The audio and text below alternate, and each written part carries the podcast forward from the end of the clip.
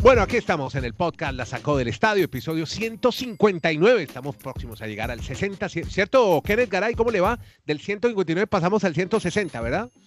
Eh, en cualquier momento, es más, yo, yo le anticipo una cosa. Si no llegamos hoy al 160, llegamos mañana. Eso queda claro.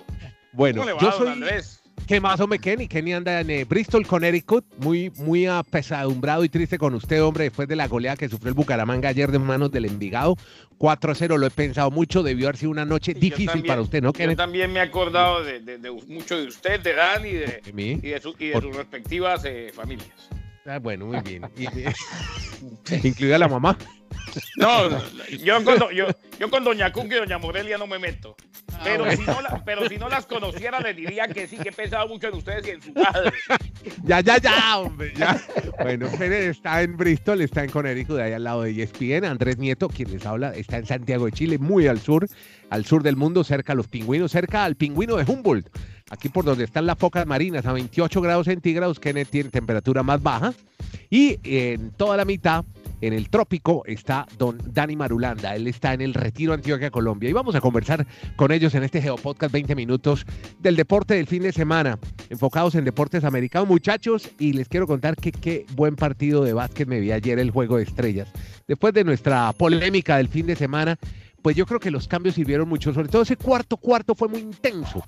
Además ver a estos profesionales disputando cada balón, defendiendo cada balón. Al final ganó el equipo de Lebron, pero bueno, el resultado como siempre es anecdótico, pero creo que este formato funcionó y llegó para quedarse, Kenneth. Y además, qué lindo homenaje a Kobe Bryant. ¿Cómo lo, pero no sé si tuvo la oportunidad de verlo, me dijo que no lo iba a ver, pero quiero decirle que yo lo vi y me divertí mucho, Kenneth. ¿Cómo le va, don Andrés? Le reitero el saludo. Eh, a ver, eh, estuve viendo el compacto y aparte, eh, a grandes rasgos, estábamos trabajando, pero son varias las conclusiones. La primera, tiene usted razón, fue el mejor juego de las estrellas en mucho tiempo. Eh, se vieron equipos defendiendo, se vio eh, a los dos equipos atacando y defendiendo en el cuarto periodo con el nuevo formato de apagar el reloj, de llegar a una cifra definida, de sumarle los 24 y demás. Lindos homenajes póstumos a Kobe Bryant y además varias cosas. El premio Kobe Bryant al mejor jugador del partido termina llevándoselo Kawhi Leonard. Anthony Davis marca la diferencia, es el último que anota, con lo cual termina ganando el equipo de LeBron James. Un tiro libre, quiero contarle una anécdota sobre el tiro libre. Tiene derecho a dos puntos. Falló el primero. Estaban a un punto de ganar, de llegar a la cifra. Y falló el primer lanzamiento. Y ya el segundo lo hizo y después a la prensa le dijo en tono de broma, creo que fue broma o fue verdad, dijo, no, yo le dije a mis compañeros que para darle más emoción iba a fallar el primero, risas. Pero bueno, eh, fue divertido ese momento. Yo, no, yo, no, yo, no, le creo, pero sí es, muy bueno, sí es muy bueno el dato y lo que nos cuenta. Ahora, eh, digo yo, no le creo no a usted, no le creo a Anthony Davis. Uno, uno quiere acabar con eso ya. A usted le creo absolutamente no, no, no, lo dijo, lo en chiste, seguro falló, ¿verdad? Claro, fue algo, fue algo jocoso.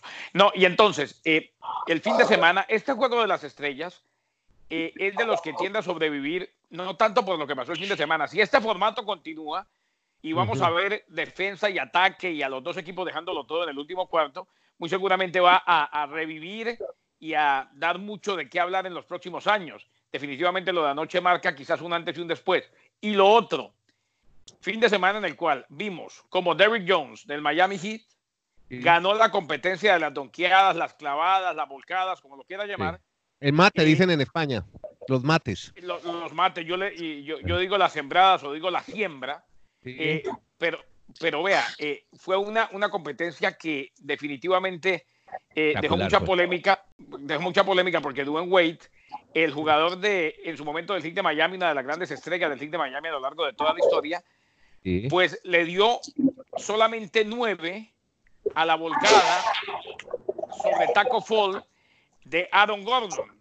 Y hubo dos más que le dieron nueve. Adam Gordon era el rival y Adam Gordon que ha, debido ganar ya en algún momento alguna competencia de volcada si no lo ha podido hacer. Entonces le dio nueve, hubo dos jueces más que le dieron nueve.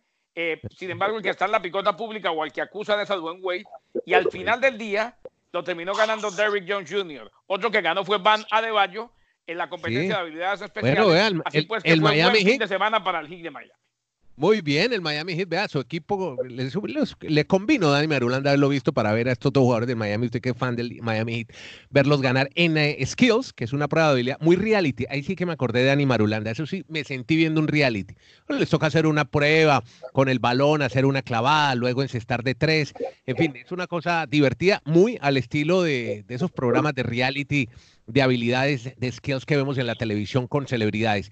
Bueno, em, yo creo que hasta ahí el tema del, básquet, del básquetbol, del baloncesto. Ahora sí comenzamos ya la temporada regular nuevamente. Ya las supuestas vacaciones terminaron. Claro que para los jueces no hubo vacaciones, porque eso sí que trabajaron ayer en el partido de las estrellas. Pues yo realmente, con el saludo compañeros, como saludamos por acá, un abrazo para todos y a nuestros oyentes. No, yo realmente no vi nada de la NBA el fin de semana. Para mí fue un fin de semana de vacaciones de la NBA. Vi otras actividades que no había visto, como por ejemplo la XFL, el duelo que hay Boca River en Argentina. Pero yo creo que ustedes hicieron el resumen de lo que uno ve en las crónicas, sobre todo el tema polémico de Jones. Incluso ya algunos de los jueces dicen que realmente fue por Dwayne Wade, como lo estaba manifestando Kenneth, que le han dado el premio a Jones, cuando normalmente eso iba a quedar en un empate y le iban a dar un premio a los dos jugadores en lo que tiene que ver con que esa clavada, porque muy seguramente, bueno, Andrés la vio en vivo, pero le seguirá dando la vuelta al mundo, esa clavada, esa volcada, esa donkeada de Aaron Gordon sobre Taco Fall, ese personaje enorme, gigantesco, es Taco Fall, el hombre de los Celtics de Boston, que poco juega, pero es toda una celebridad. Jugó en la Liga de Desarrollo en el equipo de Maine y esta vez se puso ahí para que le clavaran por encima, ¿no? Es, que es el, jugador más alto que tiene en este momento la NBA, mide 2 metros 26 centímetros, pero en el salto que efectúa Gordon, cuando uno ve los highlights, lo que pasa es que él sí lo alcanza a rozar con la pantaloneta, digamos que la parte de su cabeza, pero entonces, sí, eso siempre va a ser polémico, incluso recuerden acá, en una época que le ganó Michael Jordan en un concurso de clavadas a Dominic Wilkins y para los aficionados debe haber ganado Dominic Wilkins, pero se hizo en Chicago, o sea, eso tiene muchos allí entretejos que, siempre darle gusto a todo el mundo es muy difícil. Es la segunda vez Dani Andrés que debió ganar eh, o, tuvo con qué ganar. a Don Gordon está furioso. Gordon se, fue furioso en sus redes sociales, y, sí. Y él dice que no vuelve a participar en esta competencia. Solamente como referencia, para que Andrés se acuerde, este Taco Fall que estaba ahí parado, el gigante, el, más grande de la NBA, es el mismo que aquí lo dijimos en su momento, eh, dirigió la, la, la, Filarmónica o una orquesta en Boston. Y Boston fue, Exactamente, ese es Taco Fall el que estaba ahí parado. Mm. Casi, casi no le encuentran un tuxido, casi no le encuentran un cachaco para ese día. claro, pero, para ese día, pero también lo positivo, Andrés, usted lo manifestó, ese formato del juego de las estrellas probablemente le va a dar mucho más interés a futuro a, esta gran fin de semana que se vive para los amantes de todo el baloncesto de la NBA. Y, y, no hay que negarlo que, que estaba desgastado ya la, y creo que esto le ayudó mucho. Y sabe que fue otra cosa bonita que no hemos contado, que al final el equipo ganador, el equipo de Lebron, se gana 300 mil dólares que los donan a escuelas, eh, no, escuelas más, sí, a los scholarships de la ciudad de Chicago. Se tenía información de béisbol, de, habló el comisionado de béisbol, Kenneth Garay, ¿qué fue lo que dijo? Sí, porque es que el fin de semana, y, y, Dani, pues muy seguramente complementará algo, eh, el fin de semana, compañeros, escuchamos las declaraciones de Judah Alvis diciendo, no, eh, ojo, esto debían quitarle, o a estos Astros de Houston deberían quitarles el título y lo mismo a cualquiera que haga trampa, porque en los Olímpicos, si alguien hace trampa o hay alguna situación en la cual se le compruebe doping, eh, eh, terminan quitándole la medalla de oro. Eh, mm. Esto pues picó y se extendió. También habló Cody Bellinger diciendo que José Altuve le robó a Aaron George, el hombre de los Yankees de Nueva York, el premio al MVP. Eh, después Carlos Correa de los Astros de Houston dijo, el MVP es de Altuve y nadie se lo puede quitar. Y además de los que hacían trampa, él era el único que no estaba de acuerdo. Eh, bueno, son las declaraciones de un compañero de equipo. O sea, el escarnio público continúa y uno pensaba que después de la conferencia de prensa en la que presentaron disculpas, iban a cerrar filas, pero no. Da la impresión de que se les olvida lo que dijeron el jueves y ahora están justificándose diciendo que aquel sí lo hizo, que el otro no lo hizo, que sí, que no, que no nos deben quitar nada.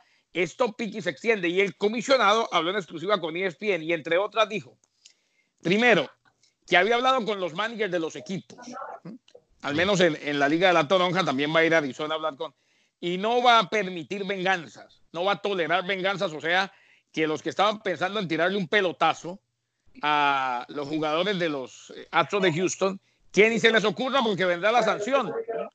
Eh, ayer un periodista de los Yankees de Nueva York, no me acuerdo el nombre, compañeros, puso en el Twitter algo, algo importante. Dijo, bueno, y si le pegan un pelotazo y el que le pegó el pelotazo dice, sí, yo lo hice a propósito, ¿será que no lo castigan por la inmunidad la misma que le dio a los jugadores de los Astros? O sea, esto, mm. esto, mm. esto va, esto va de castaño oscuro. Y, y además el comisionado dijo lo siguiente, no les quito el título porque sé que siempre tendrán una mancha y con eso es más que suficiente. Y además, no me queda claro que cuando dimos el memorando, cuando emitimos el memorando en el cual prohibíamos terminantemente el uso de la tecnología, no me queda claro que los managers y gerentes de los equipos fueron claros con los peloteros. Y por eso no. Lo cierto es que no eh, involucra a los peloteros y les da inmunidad para evitar tenerse que pelear con el sindicato de jugadores que mm. tiene demasiado poder y que es el sindicato más poderoso de las ligas en los Estados Unidos, el del béisbol. o sea, que varias veces lo han parado, ¿no? Varias veces han parado el torneo. Esa mancha, ese título de los Astros cada vez se está extendiendo más. Y lo más llamativo es que uno ver la nómina de los Astros realmente era el equipo mejor conformado para ese título de ese año. O sea, no era necesario recurrir a esas situaciones porque el talento que tenía ese equipo en esa temporada le daba para incluso la mayoría de los fanáticos, de los expertos, en que era el gran favorito para ganar el título. Pero esa mancha cada vez se está extendiendo más. Hay una frase que usa mucho Kenneth Garay, la del árbol y el bosque. ¿Cómo es, Kenneth? Hay, hay que mirar el bosque y no el árbol. Eso lo aprendí en los Estados Unidos hace muchísimos años. Eh, o, en, cubano, Garay, eso es lo que hay. Mire las bendiciones, que el ah, arbolito, el arbolito lo podemos cortar, pero el bosque sigue, el bosque sigue. You have to look at the big you have to look at the big picture.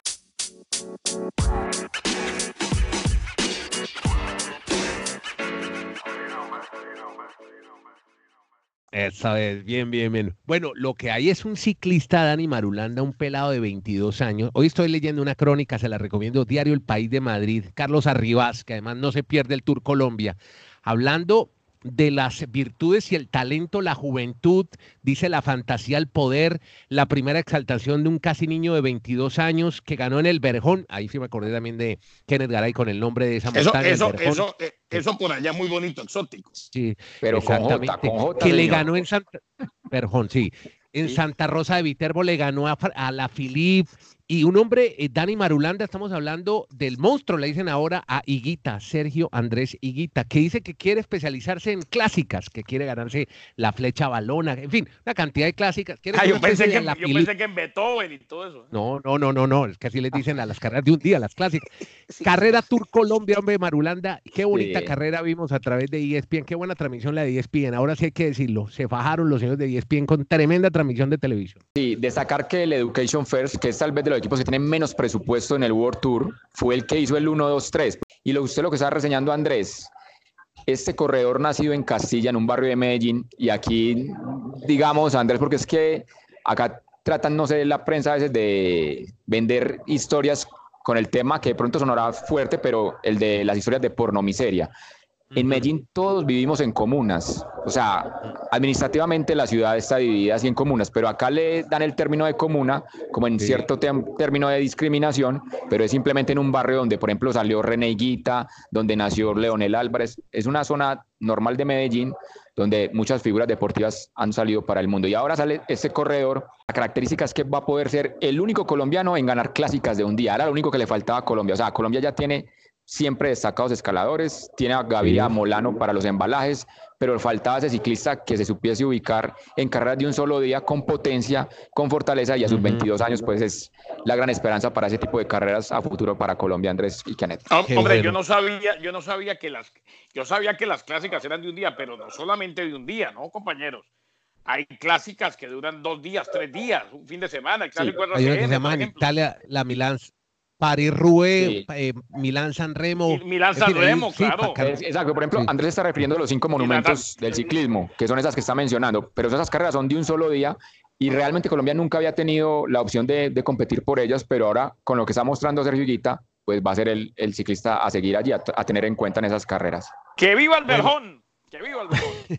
bueno, no, y qué bueno lo del eh, el Education First. Ver, por ejemplo, a Rigoberto Urán ayer, hombre, contando un poco la historia de la etapa, ayudando a los tres pelados del equipo, ¿no? A Higuita, Daniel Martínez, que fue el que ganó la etapa, y a. Todos manifestaron, que, todos manifestaron que él era un técnico en, en, la carretera. Él los iba ordenando durante toda la etapa y por eso tuvieron ese 1, 2, 3.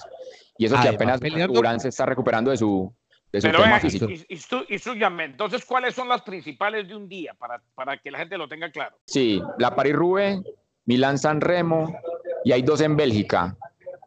O sea, todas esas son de un día. Pero, pero, pero, el tipo... Eh, y, la, y, la, y, la, y, la, y la Giro de Lombardía que se hace en Italia. Ahí están las cinco. No, porque, ah, y, de la, y, de las demás de dos días, yo me acuerdo, el, criterio Indofinal Liberé, por ejemplo, el clásico RCN, ¿no? Que también son clásicas, sí, pero una semana. Hay muchas, la París-Niza, la Tirreno Adriático, esas duran una semana, correcto. Y las de tres semanas son las grandes, las grandotas el Giro, el Tour, la Vuelta. ah, no, sí, eso sí los conocemos. Pero qué bueno, entonces por esto, bueno, y le ganaron ni más ni menos que al Lineos, ¿no? Que tenía el campeón del Giro de Italia y al del Tour de Francia, que fue la sensación Egan Bernal corriendo en su casa. Bueno, y, eh, y un último detalle para, para Kenneth, para que venga el año entrante a Colombia. El Tour Colombia del 2021 va a ser en Santander, por carreteras de ese bello departamento de Colombia.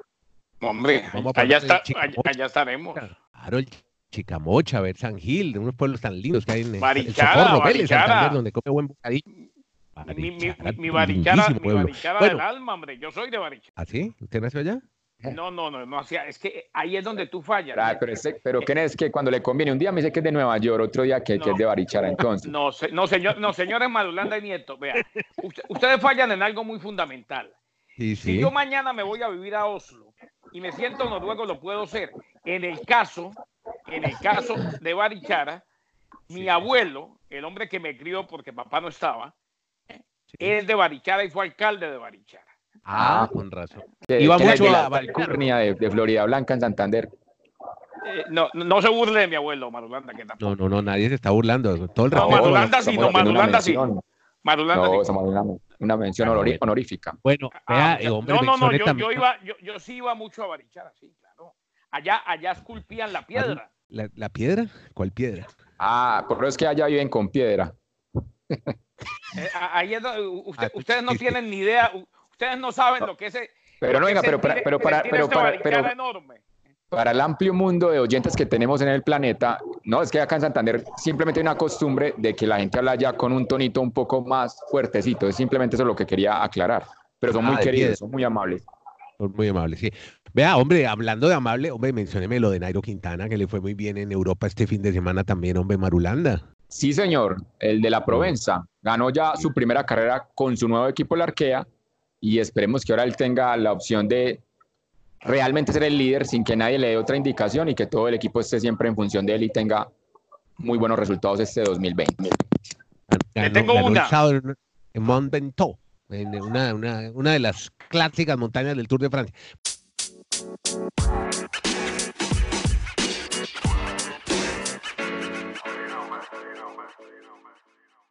de Tim, de Tim Tivo, ¿no? Sí. ¿De quién? Bueno, Tim Tivo fue aquel eh, otro quarterback de los Gators de la Universidad de la Florida en Gainesville, que ganó dos veces el trofeo Heisman y que ganó también dos veces el título nacional y después en la NFL no le fue como se esperaba. Nunca tuvo la técnica de NFL, pese a que fue una superestrella del fútbol americano universitario. Sin embargo.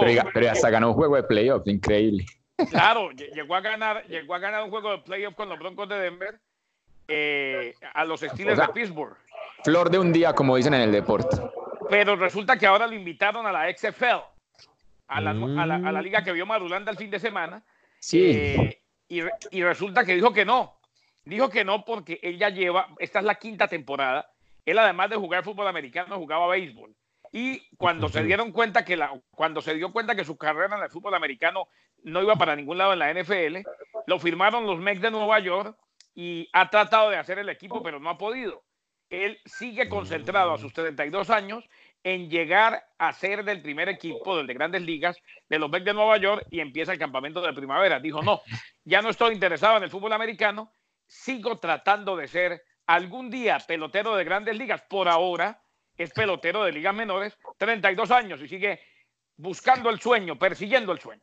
Es la versión de lo que es el deporte mediático en este momento en los Estados Unidos. Es un deportista que realmente no se consolidó en ningún deporte, pero mediáticamente es impactante todavía para muchos. E incluso ha tenido contratos para ser comentarista de fútbol americano por las principales cadenas de televisión en los Estados Unidos. gana mucha plata, gana mucha plata. Él, él va y juega béisbol y termina la temporada, está en doble A, triple A, donde esté, y empieza su periplo anual como comentarista del SEC Network de Pero es que ya, echaron, al señor Willy, ya lo echaron.